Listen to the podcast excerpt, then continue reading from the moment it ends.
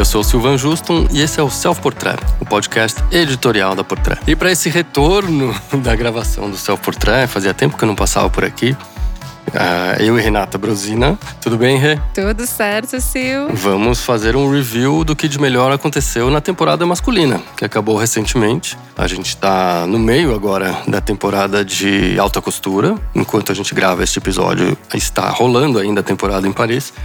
Mas a gente vai focar no que aconteceu de masculino. Foi uma boa temporada, né? Foi ótima. Na verdade, a gente juntou, né, Milão e Paris, porque teve uma história que foi surpreendente essa temporada. E é por isso que a gente, né, não vai perder a chance de falar sobre a pegada maximalista ficou de lado, né, pro masculino. Era algo que já vinha sendo é, trabalhado nas últimas temporadas. Na temporada passada, a gente viu que muitas marcas estavam indo pro lado mais da temporalidade, da simplicidade, focando cada vez mais na alfaiataria. Algumas estavam mais resistentes, como a própria Dolce Gabbana, que né, sempre estava indo para aquele lado mais over e tudo mais. Mas nessa temporada de inverno 2023, a gente né, se surpreendeu principalmente por uma marca que voltou ao line-up italiano, que foi a Gucci, né? Exatamente. A Gucci abriu a temporada de Milão e, e a gente vai começar falando de Milão, porque acho que foi ali que realmente foi dado o pontapé da grande macro tendência da estação, que é o minimalismo. É, que não quer dizer falta de criatividade, não quer dizer. Mais do mesmo. Mais do mesmo, ou, ou coisas menos interessantes, né? É, é um caminho estético que ficou bem marcado em Milão e, de uma certa forma, continuou em Paris, né? Mas a, a gente vai começar por Milão e então, talvez dê um, dar um destaque um pouco maior para as marcas de Milão, justamente porque ali é que realmente ficou evidente esse caminho, né? Exato. E a Gucci, que estava voltando ao line-up masculino, né, com um desfile masculino, também apresentou a sua primeira coleção. Sem o Michele, né? Na sem direção criativa, que saiu da marca em novembro né, de 2022. Isso. Então foi a primeira coleção sem ele e claramente tem uma ruptura de estilo ali, né? O, o estilo do Michele é muito marcante, muito reconhecido. A gente se acostumou a ver o, a estética maximalista brecholenta do, do, do Michele ao longo desses últimos anos. E o que a gente viu ali na, na passarela foi algo completamente oposto, muito mais limpo, sem grandes novidades de criação, assim, mas uma releitura de clássicos, né? Tinha muitos casacos ali, uma alfaiataria presente uh, calças mais que pareciam às vezes jogging misturadas, mas tudo limpo, com uma cartela relativamente clean, uh, sem, sem, muito, sem muito rebuscado, né? Que era a, a estética que a gente estava acostumado com o Michele. É, na verdade, eu, eu acho que assim, existe essa grande limpeza né, nessa decoração que o Michele estava acostumado. É, essa coleção, ela me traz muito da memória da primeira coleção do Michele, uhum. né, para Gucci, que na fase de transição da Frida para ele também, ele pegou leve, né? Então, ele colocou a alfaiataria, ele colocou alguns, é, uma alfaiataria mais ampla, na verdade, ele colocou também algumas peças, principalmente camisaria com um toque mais romântico, um pouquinho mais delicado. É, Nota-se que essa coleção, é para mim, meu ponto de vista, é como se fosse do Michele, porém limpa. Uhum. Porque os shapes permanecem, né? Essa questão da amplitude, a questão da, das calças serem mais soltas também, que é uma característica do próprio Michele. A gente também consegue ver que tem uma, uma pegada mais rocker, um pouquinho mais jovem, uma coisa que tem. É, tudo bem, a gente sabe que nos últimos tempos, se a gente for lembrar da coleção Twinsburg, que foi a última do Michele, é, é a gente vê um excesso de sobreposição, a gente, a gente começa a ver um excesso de informação que acaba se distanciando de uma. Né? A gente não consegue enxergar a silhueta embaixo de tanta informação, então dá para a gente ver que é, aquele lado mais over não era mais algo tão jovem assim. Por mais que a gente goste do Michele, da estética dele, o que representa numa passarela de uma marca como a Gucci, se a gente for olhar para trás, que o Tom Ford era responsável por dar a marcação do estilo da Gucci pela silhueta, pela própria estrutura da roupa, é, tá voltando agora e o Michele deu uma perdida nisso, né? Porque tava uma mistura de, de, de, volumes, de estruturas que deixava a gente um pouco confuso, né? É, e teve claramente uma vontade da marca e do grupo de mudar de direção, por mais que o Michele vendesse, né? Os números eram bons, mas havia ali um desgaste talvez da estética do, do, do universo criado pelo Michele. E essa coleção marcou claramente essa ruptura. Então a gente vai ter que esperar a próxima, eu acho, que claramente é uma transição. Mas. Não tem nenhum nome ainda, né? É, apontado. Tem uma outra especulação, mas nada, nada muito quente por enquanto.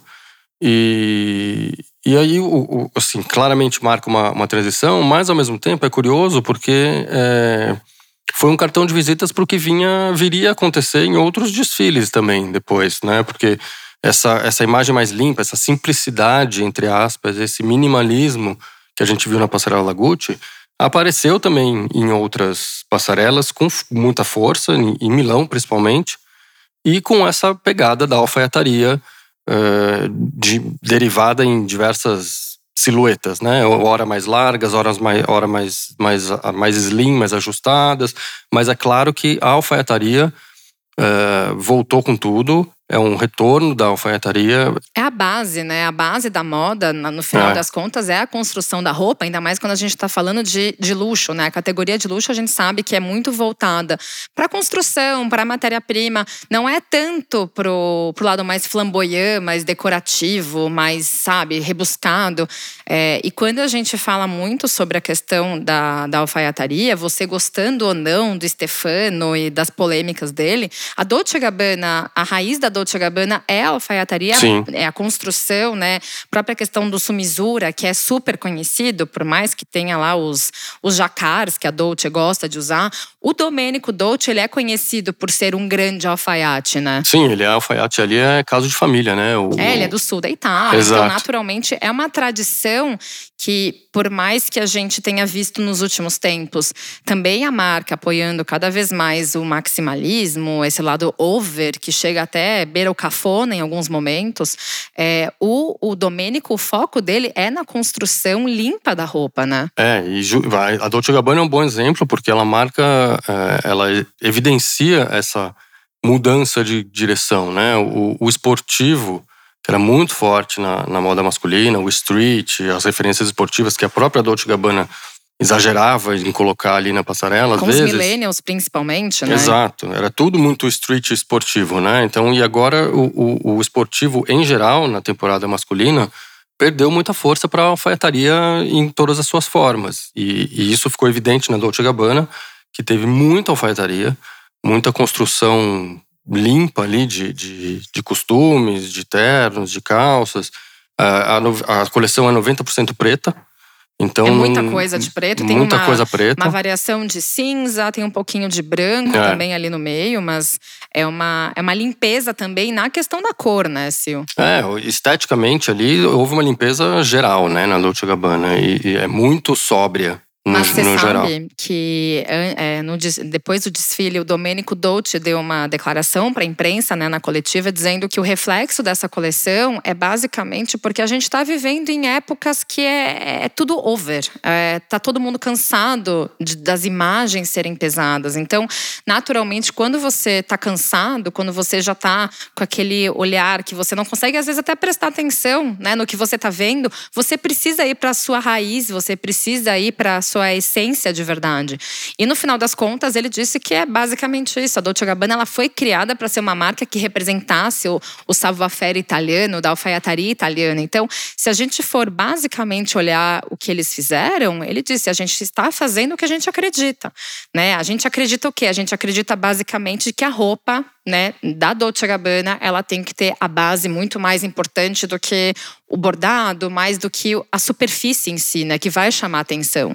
É, mais do que a decoração, que vinha sendo uma coisa exagerada, né, na Dolce Gabbana nos últimos tempos, e, e é uma, uma, uma guinada meio radical até, para quem se acostumou a ver nos últimos anos as coleções é, dos millennials, a, a, coisa street, cheia de sobreposição, de cores, de estampas, muito esportiva, é, realmente tem uma transição drástica aí nessa coleção, o que não é ruim, porque Uh, eles são ótimos alfaiates, principalmente o, o, o Domênico. E, é, e tá simples, né? É, é uma simples. coleção, não é simplista, ela é simples, ela é, né? ela é simples, fácil. Ela, é, ela, ela passa o recado de uma maneira muito objetiva, né? É uma volta aos clássicos, uma volta aos básicos, uh, volta ao essencial, eu diria.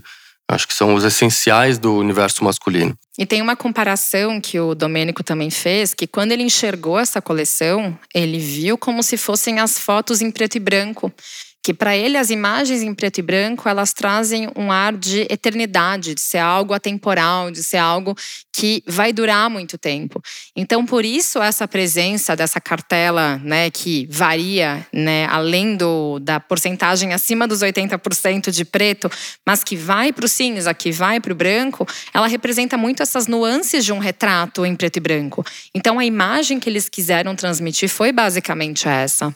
É, de algo atemporal, né? Exato. E, e, e acho que esse é um, é um dos motes da, da temporada masculina. A gente vê isso acontecer na, na Zenha também, que foi um outro grande destaque de, de Milão. É sempre muito chique, né? O, o Alessandro Sartori sabe mandar muito bem no, no, no equilíbrio entre o elegante e o, e o fashion ali, né? Então ele, ele fez mais uma coleção muito elegante na cartela, nas formas, e aí, uma coisa que a gente nota na Zenha, que também vinha apostando muito no esporte. Exato. Né, nessa, e nas cores também. Nas né? cores. E, e, apostava muito nessa transição do novo uniforme masculino. Né? O Sartori sempre dizia que ele estava em busca de criar o novo uniforme do homem eh, do século XXI, né? saindo daquele dos clássicos caretas. Né? A Zenha sempre uhum. foi muito conhecida pelos costumes impecáveis, pela, pelos ternos, né? O então, Sumizura da, da Zenha também é um dos mais conhecidos, né? E o Sartori vinha assumidamente querendo criar um novo repertório masculino do século XXI. Então ele continua com a silhueta meio desabada, ampla, confortável, esportiva de uma certa forma, só que feita com alfaiataria. Então as calças não são mais com cara de jogging, elas são amplas, só que com cara de alfaiataria com as pernas pregueadas às vezes. É, tem, tem casacos, tem mais, tem mais casaco, tem mais blazer, tem, tá tudo. As peças clássicas estão ali, só que são releituras. Né? Então a alfaiataria também veio muito forte na Zenha, é, mostrando e evidenciando esse, esse caminho da estação. É, quem também trouxe muito e é um dos outros grandes destaques dessa temporada que a gente vai dar um pouquinho mais de prolongada no nível de discussão foi a Prada, que na temporada passada a gente sabe que a Prada trouxe, tudo bem, era verão 2023, mas trouxe muita presença do couro principalmente, uhum. né, para tanto para os macaquinhos, né, as peças no geral tinha muito mais essa representatividade em nível de couro, mas dessa vez a gente consegue ver que a alfaiataria também foi assim quase que totalitária dentro desse dessa coleção então você consegue ver desde os looks mais descontraídos com a alfaiataria até aqueles looks um pouquinho mais. É, como é que eu vou dizer? Não vou dizer, não existe o formal da Prada numa passarela, mas, mas de uma mais clássico mesmo, mais né? clássico, exato. Então, assim, a gente vê que a presença dessa alfaiataria aqui, ao meu ponto de vista, tá muito mais Raf que Miúcha. A gente vai chegar nesse ponto. Mas eu vejo que a própria composição de cores foi uma grande, um grande destaque né, dessa coleção quando a gente fala de alfaiataria, porque muito do que eu vi me remete muito ao que o Raf fazia em composição de cores na Calvin Klein e também na marca dele, né? Que a marca homônima, que já não existe mais. Então, assim, é, a gente vê que a alfaiataria da Prada hoje, por mais que tenha aquela grande tradição da alfaiataria da Prada, para mim hoje está carregando muito mais um código RAF do que se a gente fosse olhar cinco, seis temporadas atrás, né? É, essa é uma discussão que a gente tem a cada estação, né? Ah, essa coleção, inteiro. desde que o RAF entrou ali para co-criar, a gente tem essa discussão a cada estação, a cada desfile. Ah, esse desfile está mais miúcha, esse está mais RAF. E o RAF está ganhando naturalmente mais espaço dentro da empresa ali. É, então, de uma certa forma, talvez seja um reflexo, né? Essa leitura de que está um pouquinho mais RAF, mas é, assim, aparentemente é uma transição que está ocorrendo, né? Porque a, a Miúcha já saiu do posto de CEO. O Raf já não tem mais a marca dele, então naturalmente isso é um processo de transição até para ele poder se dedicar mais para nada. E a gente sabe que a menina dos olhos da Miúcha é a Miu Miu, que é a marca dela, criada na década de 90 e que, né, é aquela, aquela história que a gente estava até discutindo antes de gravar o episódio. É, a, a Prada, ela acabou tendo uma, uma, aliás, a marca hoje ela é a Miúcha Prada na naturalmente. Essa quebra de a Miúcha um dia ser a diretora criativa e no dia seguinte ser só o Raf ia causar muito estranhamento. A gente sabe que é uma situação muito complexa, porque no final das contas, é, tudo que a Miúcha trouxe para a moda, todas as discussões, todos os valores dela como ser humano, não é só o valor da marca em si, mas o que, é, o que vem dela, é muito particular e é insubstituível. Então, do dia para a noite, o Raf, que por mais que ele seja uma pessoa que é, ele seja admirado pela estética, pela construção, ele não conseguiu adquirir um certo carisma que a Miúcha conseguiu. E, e, eu falo isso porque eu gosto muito dele, mas é uma característica de um designer belga. A gente sabe que os designers belgas eles têm um nível de distanciamento um pouquinho mais frio do que uma diretora criativa italiana, né? É, e ainda que tudo essa transição toda que está ocorrendo na marca, a gente está deduzindo de fora e acompanhando de fora, né? Não tem Exato. nada, não existe nada oficial dizendo que Miúcha vai se aposentar e está passando o bastão para o Rafa. Não, mas é, mas é uma forma da gente entender que é está isso. acontecendo uma movimentação desse bastão. Né? Existe uma movimentação, se realmente uma hora o Rafa vai pegar esse bastão sozinho ou não, a gente vai acompanhar. O futuro vai dizer, né? É, agora sim, tem muito, muitos códigos códigos do RAF nessa coleção. Tem as bombers, tem a, a cartela de cores. Os volumes são 100% Os volumes dele, né? são dele. Agora, eu vejo muito, muito Prada, Milton Miúcha na alfaiataria, por exemplo. Com certeza. As calças são completamente Prada, né? As cores eu diria que é mais RAF do que… As cores são mais, do, são mais do RAF, mas tem os casacos são Prada. Quer dizer, tem, tem uma mão um pouco mais presente no RAF, talvez? Tem. As próprias mas... golas, as golas pontudas que apareceram junto com a alfaiataria, com os cardigas também. Os cardigas são mais miúcha, a gente Os cardigas são miúcha, né? os cardigas são Prada. Exato. Então, por mais que tenha uma mão um pouco mais presente ali do Rafa, a Prada tá ali, ela tá presente né? Exato. Não, não vai deixar de ter a mão da Prada, até porque, como a gente também estava falando, se fosse para o Raf fazer 100% Raf, a Milcha tinha comprado a marca dele e falava: Ó, oh, vamos fazer parte do grupo Prada e você cria do jeito que você acredita. Então ele tem que carregar naturalmente os códigos da Prada para isso, aquela coisa eles estão ainda co-criando, ele não assumiu ainda 100%, mas a gente sente que é um movimento que vai acontecer uma hora ou outra, né? É, e de uma certa forma é natural que tem elemento dos dois, né? Ele, Com afinal, certeza. afinal, eles estão co-criando. Se não tiver elemento do Rafa ali, então para que, ele tá não lá? Não né? faz sentido, né? É. E ele não é o típico diretor criativo que vai, né, virar o assistente da miúcha, não é, é isso. Eles têm, existe uma,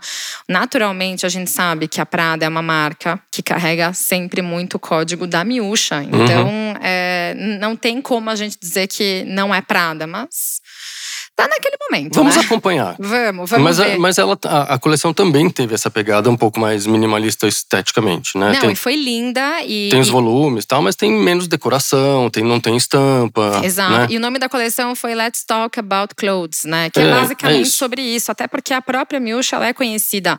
Vamos voltar a essa questão que eu acho muito importante. Você falou dos uniformes, uhum. né? Na, na questão da Zenha. A Prada também. Exato. Né? Então, assim, a Milcha trouxe muito dessa dessa história de, de ser mais uma, uma, uma roupa que representasse muito os uniformes masculinos para hoje, né? É isso. E, aí, é, é, acho que o foco deles ali era na, na roupa, né? Era focar nas peças, na silhueta, na construção das roupas. E acho que eles conseguiram. Eu gosto bastante dessa coleção. Ah, eu adoro, eu acho maravilhosa e eu ainda acredito que foi um grande acerto nesse equilíbrio aí. Por mais que eu acho que tem mais de Raf aí, mas eu gosto muito, então tá tudo certo. Agora a gente vai trazer mais, né, alguns outros destaques de Milão, que um deles foi a Fendi, que a Silvia Fendi continua fazendo coleções muito boas. Aquela coisa que a gente sempre fala, né? Que pena que o Kim tá no feminino, porque né? É, porque inclusive o Kim arrasou no masculino da Dior, a Nossa, gente vai falar já já. Não, não começa a falar porque eu já vou empolgar e vou falar de Dior Man aqui, mas eu acho que assim, a Silvia Fendi, ela entende mais do que ninguém o que que o homem Fendi é. Então assim, ela trouxe muita simetria para algumas peças, claro, roupas muito simples também, nada muito rebuscado, nada exagerado. Ela tem, ela tá muito contida na questão da alfaiataria. Tem alguns pontos de cor, a gente sabe que a Silvia Fendi gosta muito do próprio lilás, que é um tom que está presente nas coleções dela de formas diferentes. É, é, é, natural que a Fendi também tenha essa presença elegante, né, do homem romano, né, da Fendi, né?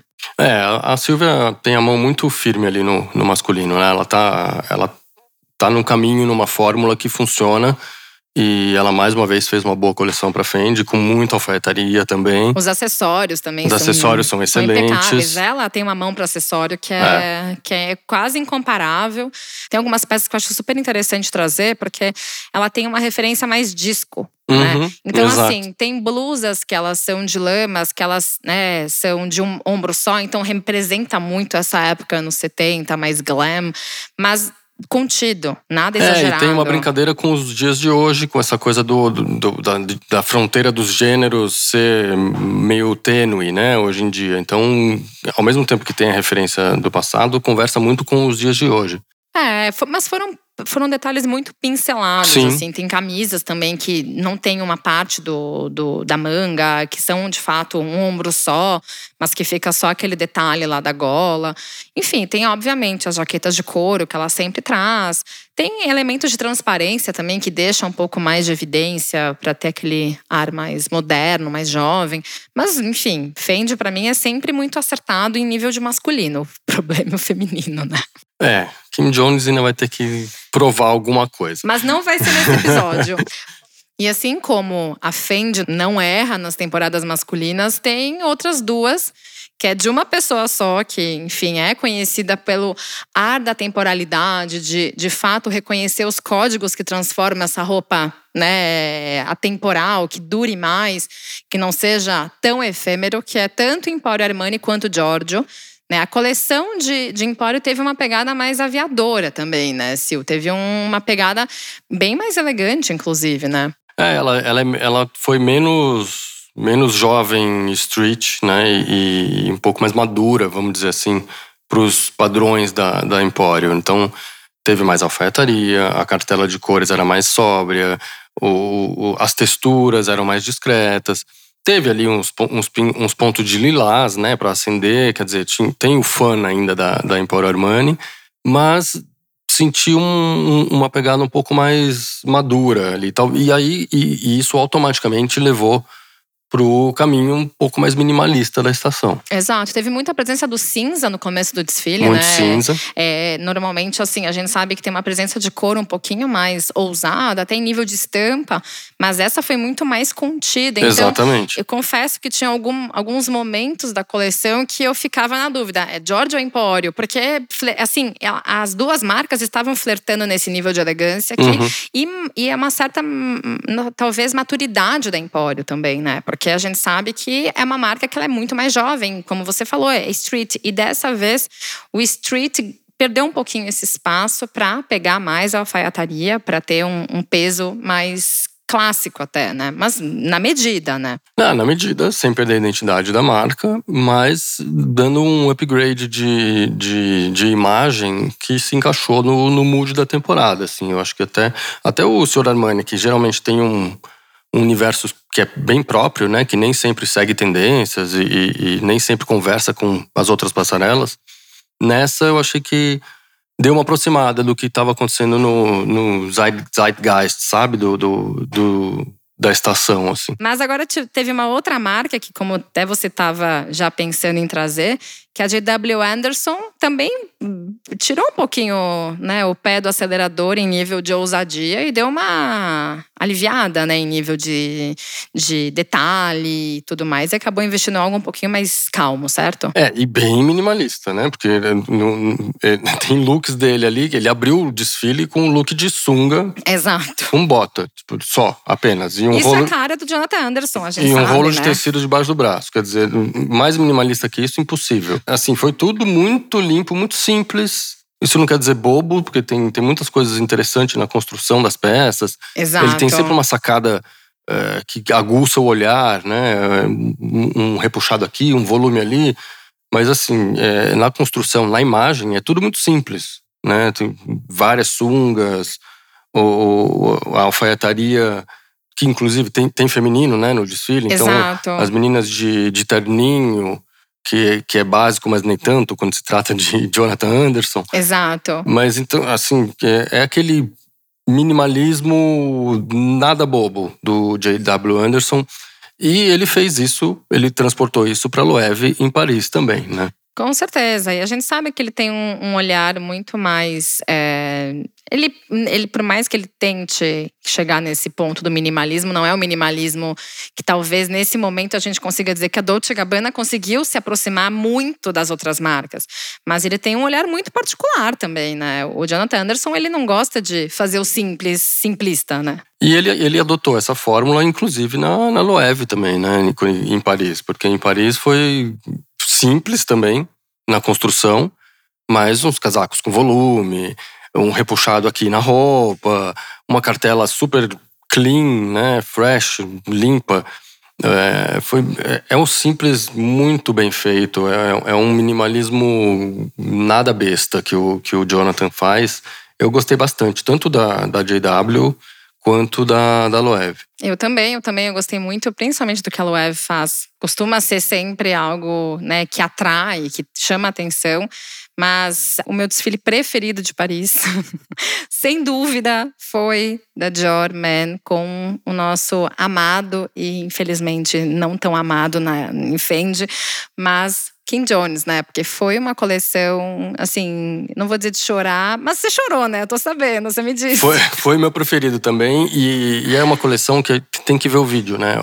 Já para quem não pode estar dentro da sala de desfile, que é um privilégio ver um desfile desse em loco, é, pelo menos assista um vídeo em casa, porque a, a trilha de, de, música clássica, o piano, o, o clima criado ali na, na sala é, influencia bastante na, na, percepção da coleção, né? Com certeza. Quando você repara só nas roupas, que são incríveis, tem um exercício de construção ali maravilhoso, tem uma cartela clean, clarinha, uma alfaiataria impecável muita saia, né? É uma provocação Muito. ali da, das saias masculinas. Que o Kim Jones adora, né? Exato. Ele, ele, a inspiração dele foram os anos do Yves Saint Laurent na à frente da marca, né? Não, e é interessante porque é, essa coleção, segundo o Kim, ele mostra muito esse momento de renovação, né? Sobre o momento em que um jovem como o Yves Saint Laurent, que já estava dentro da Dior, né? Já trabalhava na Maison Dior, o Christian Dior gostava muito do trabalho dele, inclusive grandes silhuetas que hoje a gente conhece como Dior foram construídas também pelo Saint Laurent. E ao mesmo tempo é, existe uma quebra em nível geracional, principalmente, porque imagina que o Saint Laurent, quando ele assumiu a casa, ele tinha 21 anos e o Dior morreu com 52. Sim. Então, assim, a gente está falando de uma, uma renovação que não é algo passei o bastão para uma pessoa que pertence à mesma forma de enxergar o mundo como eu, entendeu? Então, assim, é, é, uma, é uma coleção que ela remete muito a esses anos, né, de Laurent. Exatamente. E tem muita proposta jovem, fresca ali nas, nas roupas, né? Eu, eu aconselho a quem for assistir o desfile ou, ou olhar para as fotos, é, olha com lupa, olha de perto, porque tem uns detalhes na construção das peças que são fantásticos é, chamam atenção principalmente para os paletós, que são tem construção dupla ali, então é ah, uma coisa ele, super ele é alfaiate também. A gente é. falando sobre o nível de alfaiate, a gente trouxe que o Domênico Dolce era um alfaiate, é um grande alfaiate. Kim Jones Kim é Jones outro. também. É. E tem uma particularidade do, do Kim Jones que é muito importante da gente falar, porque assim, é, diferente de outras marcas, né, o Kim Jones ele ele é forçado, de uma certa forma, a se basear para o masculino dele numa marca fundada para mulheres. Então, os elementos que ele traz, além dele ser conhecido, né, desde a da época de Vuitton, quando ele era diretor criativo do masculino, é de trazer a referência das ruas para uma passarela uhum. composta por alfaiataria. Né? Então não é que ele brinca de, de fazer roupa esportiva, não, pelo contrário, ele, ele gosta de fazer essa conexão e fazer com que as roupas de alfaiate dele, né, a, a alfaiataria, acabe tendo um olhar muito mais urbano. Então, essa, essa coleção, ela basicamente mistura os códigos do Kim Jones, que a gente está falando sobre a questão desse, desse street, desse urbano, os códigos de uma maison fundada para mulheres. Então a gente vai pegar grandes desses elementos que o Dior pensou nas mulheres, que o Saint na época também pensou para as mulheres, e, e a gente está falando de uma época que o Saint cuidava de couture, não, não era o prêt-à-porter. Então vocês pegarem as referências da época, são basicamente, 1958, são basicamente de couture para um masculino que a gente está vendo no Preta Porter aqui. Né? Então, é, é, muito louca essa tradução né, que é feita nesses arquivos o Dior Heritage que o Kim Jones faz para o masculino. Né? É, ele tem inserido elementos femininos sempre nas, nas coleções, né, nos looks, seja nos bordados, seja os materiais mais leves, tem, ou seja, dessa vez as saias, né? Tem, enfim, tem, tem sempre uma, uma, uma mistura de universos ali na, na, na, construção do homem Dior pelo Kim Jones. E foi, foi um desfile belíssimo. Para mim, foi o melhor da temporada. Aconselho todo mundo a assistir o vídeo, tem no YouTube. Não, é maravilhoso, vale a pena. E, e, é sempre bom reparar que tudo que tem dentro dessa coleção tem uma referência Dior, né? Então, nada se distancia dos valores da Maison.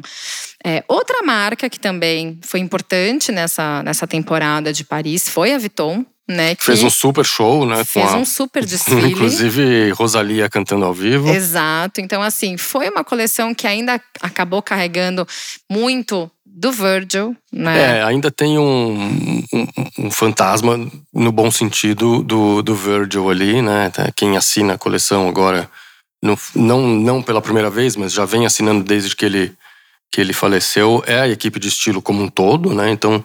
Teve uma pequena participação do Kid Supper ali no é, meio. Exato, tem uma, uma pequena participação do Kid Supper que encontrou lá uma, uma equipe de criação já azeitada. Então tem muito código do, do Virgil ali ainda remanescente. Uma pitadinha de Kid Supper, um pouco mais fã ali no, no, em alguns looks. Mas você ainda vê muito presente a, a aura né, do, do Virgil, seja o, o, cenário era incrível, né? Feito espetacular, espetacular. um quarto infantil. É. E, a, e, a, história é muito bonita, né? Teve o vídeo antes do desfile uhum. que mostrava muito a evolução de uma criança, né? E no final das contas é muito sobre isso também, né? Essa é, coleção. e aí você via a, a roupa também evoluindo, né? De uma coisa mais mais lúdica para outra pra, vai crescendo para uma, uma estética um pouco mais madura, mais limpa, mais sisuda entre aspas, porque ali nada é muito sisudo, muito careta, vamos dizer assim. Mas você vê, você nota umas propostas bem mais maduras, né? Mais com certeza. Limpas, com muita alfaiataria também. Com os ombros mais marcantes, mais largos, na verdade Isso. amplos. Tem algumas brincadeiras com estampas que, enfim, né, faz parte da coleção para dar essa descontraída, né, no, na totalidade da coleção. Mas um ponto que é, enfim, sempre muito forte na Vuitton, isso é, isso é disparado, são os acessórios. Sim. Né? A Vuitton é conhecida por fazer as bolsas da temporada, a gente sabe disso, né? É, e dessa vez teve muita bolsa ali para as pessoas se divertirem, né? Tem, tem estampas trompe-l'œil, tem materiais inusitados, plastificados, uh, brilhos, enfim, tem, tem de um tudo ali. De, de tédio não se morre quando a gente olha os acessórios da, da Louis Vuitton. Realmente foi, foi um dos pontos altos da, da coleção. Exato. Agora eu acho que a gente pode já ir para Hermès. O que, que você acha, Sil? Hermès fez mais uma coleção chiquérrima. Né? A, a fórmula da, da Veronique, da Veronique é... É, não tem muito erro, né? não, e é certeira, né? É certeira. Tanto que ela tá lá há muitos anos e, e não de tá, lá não vai sair. De lá acho que não vai sair tão cedo. e, e, se encaixou perfeitamente na tendência um pouco mais minimalista da, da estação, né? E, e, assim, é roupa boa, que vai pra rua, que é casual, mas ao mesmo tempo é chique. E é fácil. É fácil de usar. Enfim, é, a fórmula ali da Hermès está muito bem azeitada. Dessa vez não foi diferente. Não, a cartela de cores é fácil, porque é, vai do preto, passa pelo cinza, tem o branco e tem um terroso ali e acabou, é, é sabe? É, é objetivo, é simples, objetivo, elegante, fácil de combinar, fácil de usar. E as peças têm uma qualidade absurda. Tem uns casacos, umas jaquetas Nossa, incríveis não, ali. Tem uns suéteres, tem, tem, uns, alguns suéteres, tem na verdade um que ele tem uma, uma, uma turtleneck mais ampla, que parece um patchwork, que é o que mais, assim, sai um pouco dessa, desse caminho mais liso, mas que ao mesmo tempo é algo que você fala, eu quero, sabe? É, é uma, então, as é... peças criam desejo, né? É uma, Demais. É uma subversão de clássicos ali, ela, ela consegue renovar um repertório de clássicos que a Hermès oferece há muitos anos pro homem e continua criando desejo. Então é só, só temos que aplaudir a Veronique porque realmente ela, ela encontrou um, um, uma maneira de entregar sempre uma qualidade muito alta nas coleções da Hermès e não foi diferente dessa vez. É, e ela costuma sempre criar aquele, aquele ar do homem parisiense, né? Aquela Isso. coisa, e ela brinca com a sobreposição do suéter com o casaco, com a camisa, mas de um jeito que você fala, puxa, eu queria fazer isso em casa, É, a- sabe? a, Porque- construção dos looks é muito boa. Não, é, e são, é como a gente volta a falar, uma construção impecável de peças simples, que é basicamente o que a gente pode falar da Hermès, porque muitas vezes eu ainda ouço, não, porque Hermès é uma marca, né, é muito difícil, porque é meio velha. Pelo contrário, aqui no Brasil velho a gente pode É. ter talvez essa impressão pelo público muitas vezes, mas se você vai para Paris, se você viaja pelo mundo, você vai ver que essa essência é muito mais moderna do que muita marca que força uma barra para ser moderna, né? Sem dúvida. E outra marca que vai pelo mesmo caminho da Hermès, né, que faz as peças urbanas inspiradas no lifestyle parisiense, sempre com simplicidade e qualidade e muita elegância, é a Officine Générale, que é uma marca francesa tipicamente parisiense que pouca gente repara, mas eles fazem o, o simples elegante, a roupa urbana para ser, usa, ser usada, que vai para a rua, que não tem erro. São peças assim clássicas, tem uma alfaiataria muito bem feita. Às vezes o casual é, é aquele casual que dura anos, atemporal. Não é efêmero. Não é efêmero, ele não, não brinca com tendências. E, e dessa vez ele fez uma, uma, uma coleção muito calcada nos cinzas, né? Então tem muita monocromia é, em cinza, mas nunca monótono. Ele sempre muda ou a textura ou o tipo de peça, sempre mantendo o cinza como base. E, e o resultado final é, é, muito elegante. Eu acho que é uma, é, uma, é uma marca que funciona muito bem, é uma marca que vai para a rua, que tem esse espírito prático e elegante do parisiense. É, merece uma, uma menção, realmente. A Officine Générale, que é desenhada pelo Pierre Marreau. Exato. Agora a gente vai encerrar com uma marca que, para mim, é muito infeliz, né? Olha. Antes, antes de falar, precisa, antes né? de falar do, do, do, da coisa ruim, eu só, só vou citar o Dries Van Noten, que Ah, não, mais uma, mais uma vez, é, mais uma vez fez um desfile muito, muito interessante. Não, os casacos do Começou- são sensacionais. É, e ele entendeu? começa, ele começa também super minimalista, quase besta. Falei, nossa, eu vou me decepcionar dessa vez com o desfile da- do Dries. Aí a coisa vai num crescendo, é, muito bem construído, e aí termina numa explosão de sobreposições, de cores, os casacos estampados.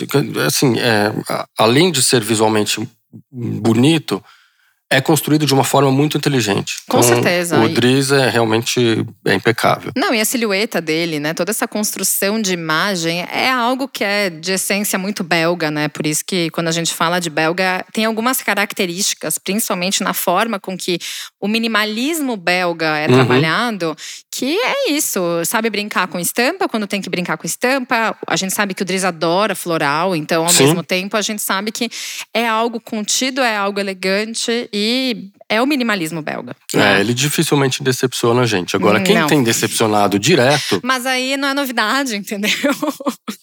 assim. A Givenchy perdeu a mão na época que o Ricardo Tisha entrou. Vamos falar Gente, sério, mas né? ali pelo menos ainda tinha uma identidade. Você gosta da identidade do Ricardo ou você não gosta, mas pelo menos tinha uma, um caminho. Assim. Mas, por exemplo, na época da Claire, porque pra mim até hoje é inadmissível a Givenchy não estar numa temporada de couture, ponto número um. Mas, Sim, por que, outro é, lado. que é o DNA essencial da marca, né? Exato, mas tudo se perdeu. Porque É. o Matthew não sabe nem fazer roupa masculina, nem roupa feminina, quiçá fazer couture, entendeu? Então, o Matthew entrou, o Matthew Williams entrou na, no masculino da, da Givenchy com um hype absurdo, né? Nossa, o novo grande nome do street versus couture. E assim, esse couture de, não tem, não tem. de couture não tem nada. e esse desfile em si é uma catástrofe, porque assim, não tem nada bom ali. O styling é horroroso, as peças têm cara de, de baratas, de datadas, sabe? Assim, uma calça camuflada em 2023, sabe? Uns moletom, tem Uns- moletom ali uns no meio que você fala o que, que tá fazendo. feios. A brincadeira de sobreposição, aqueles xadrezes, aquele tipo de jeans Não, o, meio o, styling, desbotado. o styling é um desastre. É, é tenebroso. E, e aí que tá, você nota que existe uma forçação de barra, porque algumas marcas poderiam fazer isso de uma forma muito simples, entendeu? Muito mais fácil. E com certeza com bom gosto. Eu acho que onde ele erra é porque ele não tem bom gosto. Entendeu? É, eu, eu olhava, olhei para os looks assim, falei, nossa, mas tem cara de datado, é velho, é ultrapassado. E ao mesmo tempo tinha uma, uma cara. Não tinha uma cara de, de uma maison. Givenchy. Givenchy, uma maison com a tradição que tem a Givenchy, né? Não, não, tem umas peças que realmente podiam ser de qualquer marca jovem, assim. Não, e assim, né, a gente nem tá falando muito de qualquer marca jovem, mas tem cara de fast fashion, entendeu? Aí que tá. Se a gente for olhar o início do desfile, que a gente fala, tá, tem look de alfaiataria monocromáticos, com uma gola rolê por baixo, até isso tem cara de barato, entendeu? É, e, e não é nada, né? E não é nada, não é que, ah, tudo bem, todo, todo mundo teve ali uma, uma um, um, pedaço um pouco mais minimalista, clássico na, na coleção. Todos esses que a gente citou aqui, tem, em geral, tem esse bloco mais clássico e minimalista, né? Do o costume com a, com a gola. Exato, tá? exato. Uma coisa simples.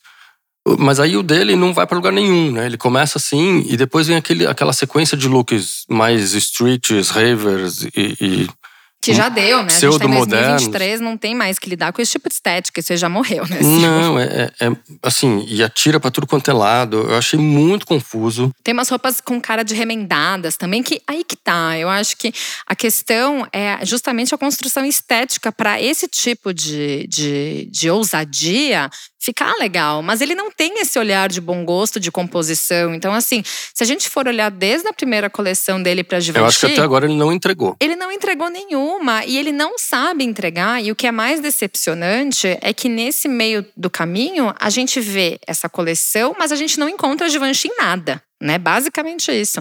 Porque menos mal, né? Por mais que eu não seja lá fã do Tish, como todo mundo aqui sabe, o Tish ainda ele honrava muito dessa essência da Givenchy, apesar da identidade estética dele ser muito superior à da marca onde ele está. A gente sabe disso, a gente viu recentemente ele na Burberry, mas existe um nível de, de talvez o Matthew seja muito perdido onde ele está. Eu acho que ele está perdido, porque você é, é aquilo que a gente está falando, você pode gostar ou não da estética do Tish.